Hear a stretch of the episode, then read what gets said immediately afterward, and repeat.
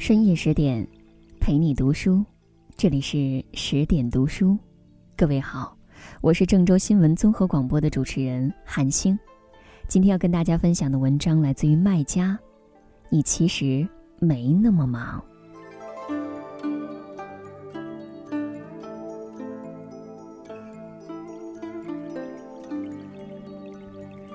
日子同人一样，不一样的有的金贵，有的尘埃，有的良辰，有的恶煞。写下此文的那一天是个显赫的阔日子——元旦，气概万千的样子。滴答一下，把世界的日历和人的旧岁一同褪去，翻出新。我暗自幸，老母又添一岁，八十七岁了。父亲。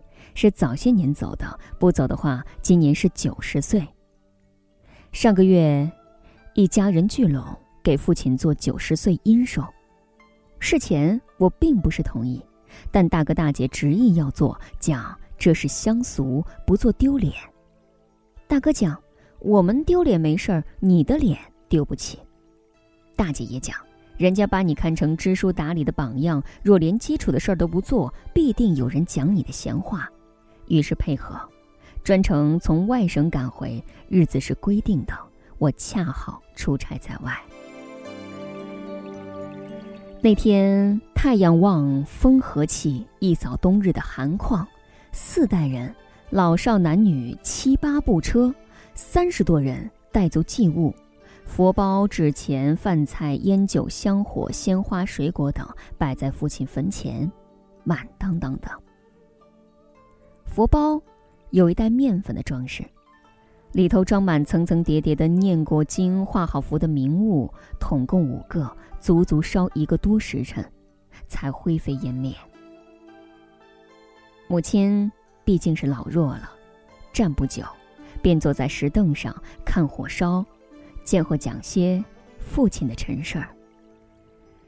小孩子看火烧，欢天喜地，像过年。淘气，偷偷点火去烧干枯的野草，野草蓬蓬勃勃的一下燎原起来，吓到我们便去扑火。冬天的山野，灌木丛丛，枯叶地毯一样铺着，烧起来不可收拾。好在父亲有灵，暗中助阵，燎原的火势一下扑灭，有惊无险。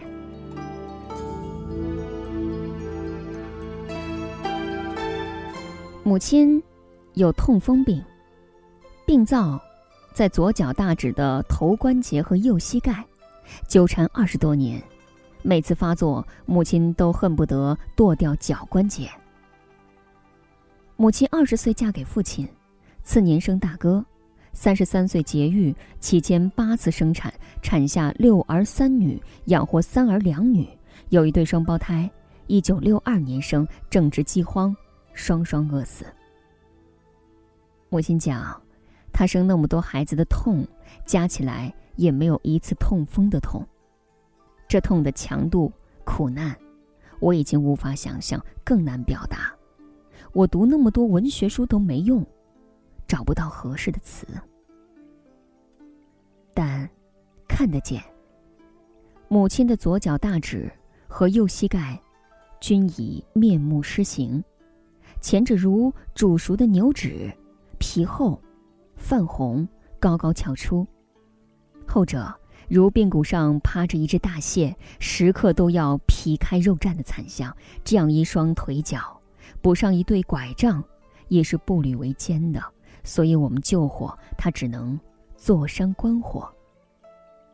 灭完火，回来，我看到母亲眼里含着泪，急煞的样子。我安慰他，他却安慰我，一边拭去泪花，一边讲：“灰烬吹进眼里。”意思是他好的，不用我操心。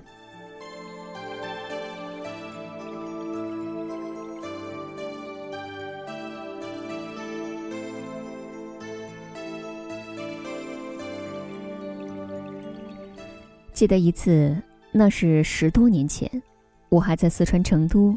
他也没有配手机，我给家里座机打电话，他正在屋前扫雪，听到电话铃声，急着回来接听，病腿不配合，被雪水摔倒，左脚踝骨碎裂。他忍痛爬起进屋接我的电话，我并无事，只是从电视上看到浙江下百年不遇的暴雪，问个安。通话几分钟，他一直熬着痛，向我一次次的声称他是好的，好的，一切都好的。母亲总是这样，怕我们为他操心，为此不知累积多少假话、谎话。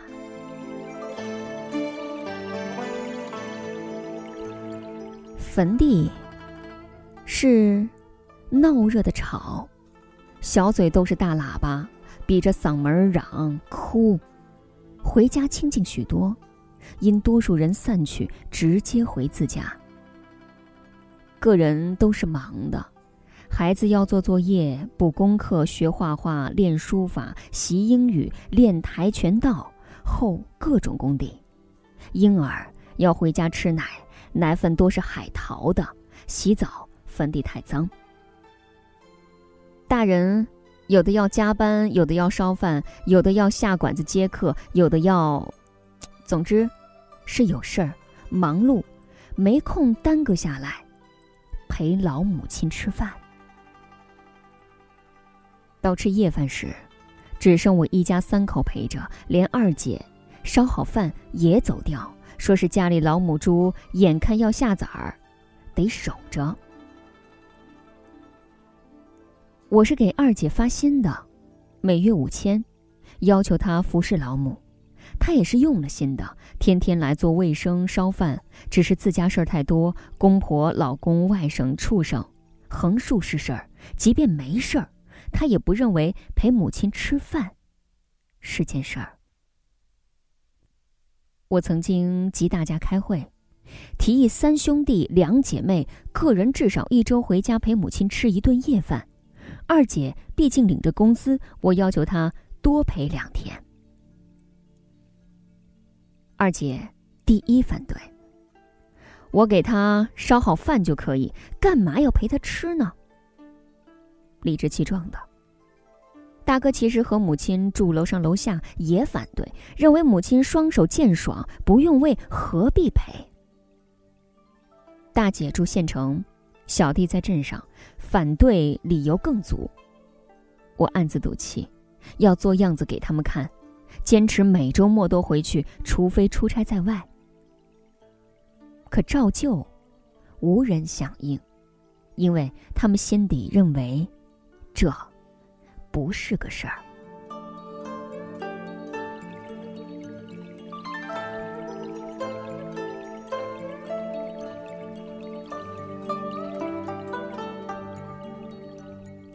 他们认为，不给父亲做阴寿。是丢脸的，不陪母亲吃饭是通常的。我讲父亲不在，母亲没人陪，很孤苦的。他们讲人老了总是孤苦的。大哥甚至借一句老话顶我：小孩都是哭大的，老人都是苦死的。好像这是天理。我做的，用时髦话讲是作秀，是对他们鸡蛋里挑骨头。我知晓，这是认知的问题，也是现实的问题。我们中华民族一向有敬老爱幼的传统美德，但不知从什么时节起，敬老爱幼的天平发生了倾斜，出现了敬老不足、爱幼有余的意象。小孩是皇，小皇帝的皇，含入嘴，捧上天；老人是黄，黄花菜的黄，遭嫌弃，受冷落。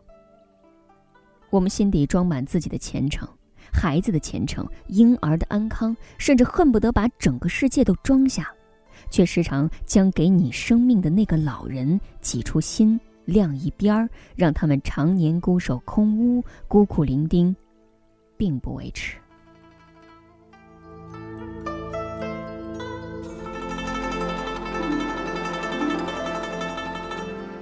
据人口统计报告，中国。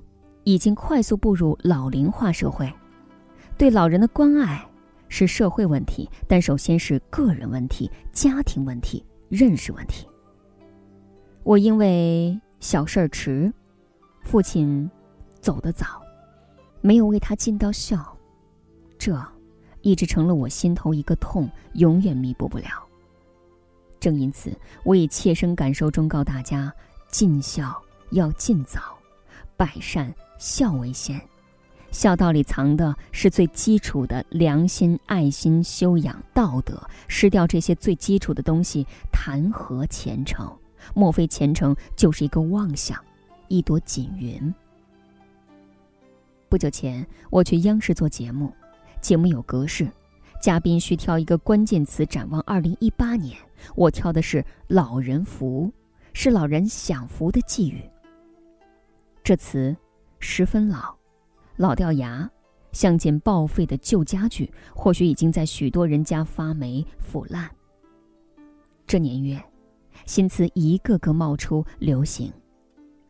去年，冯唐的“油腻”一词，连着中年萎缩男人，一夜在屏幕上封成参天大树。我希冀，今年这个老词能长出新芽，焕发神采。老当益壮成为流行热词，热在大家心头，坐在大家手头。此刻，请你拿起手机，给家里老人打个电话好吗？当你按下几个简单阿拉伯数字，一股暖流即将从你手头流出，流入你年迈的老父老母的心头，那心头总体是寂寞的、孤苦的。你轻视这一点。其实就是油腻、中年萎缩的一层。老人福，别光说，要去做。你没有那么忙，也不该那么忙，把老父老母当件旧衣裳。曾经你的件件新衣裳，都是他们尺布裁缝的。老人福，不该只是思念的表情，等待的表情。它该是夕阳西下，印在花窗帘上，清风拂过，合配出一轮温存美丽的景象，暖洋洋的。愿天下所有老人有衣有福。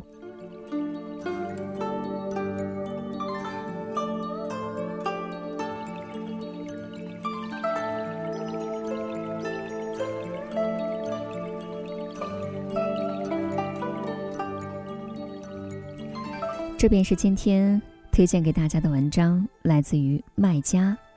其实，你没那么忙。喜欢这篇文章，不要忘了为他点赞。喜欢韩星的声音，也请各位在文章的底部找找韩星的个人资料，加韩星的个人公众号“韩星”，韩非子的韩，天上星星的星，韩星是我的本名，也是我公众号的名字。那在文章的结尾，想要宣布一个好消息。为了帮助大家提升自己的素养和层次，十点读书开放了一座成长图书馆。在这里，既有《解忧杂货店》《肖申克的救赎》《简爱》这样影响全世界的经典名作，也有《自控力》《非暴力沟通》这样的职场实用宝典，免费开放，十天陪你听本书。如果你有兴趣，欢迎搜索关注微信公众号“十点读书”。进入成长图书馆，跟我们一起阅读好书，成为更好的自己。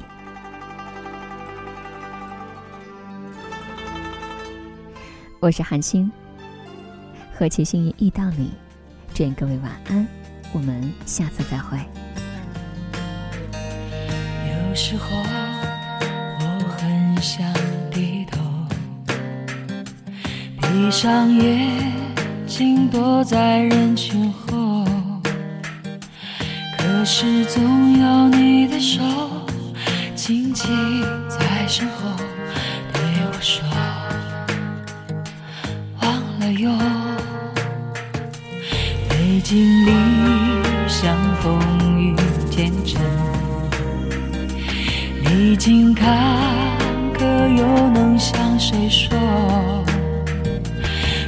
中牵着你的手，定住在心头，我就会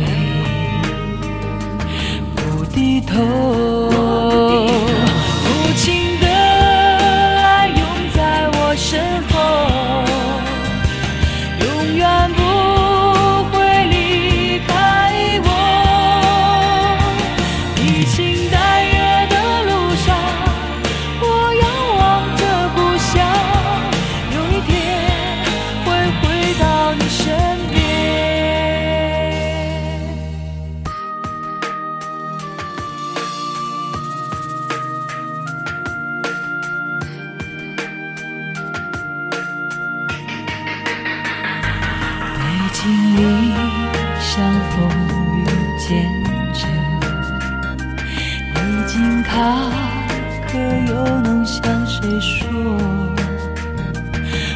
中牵着你的手停驻在心头我就会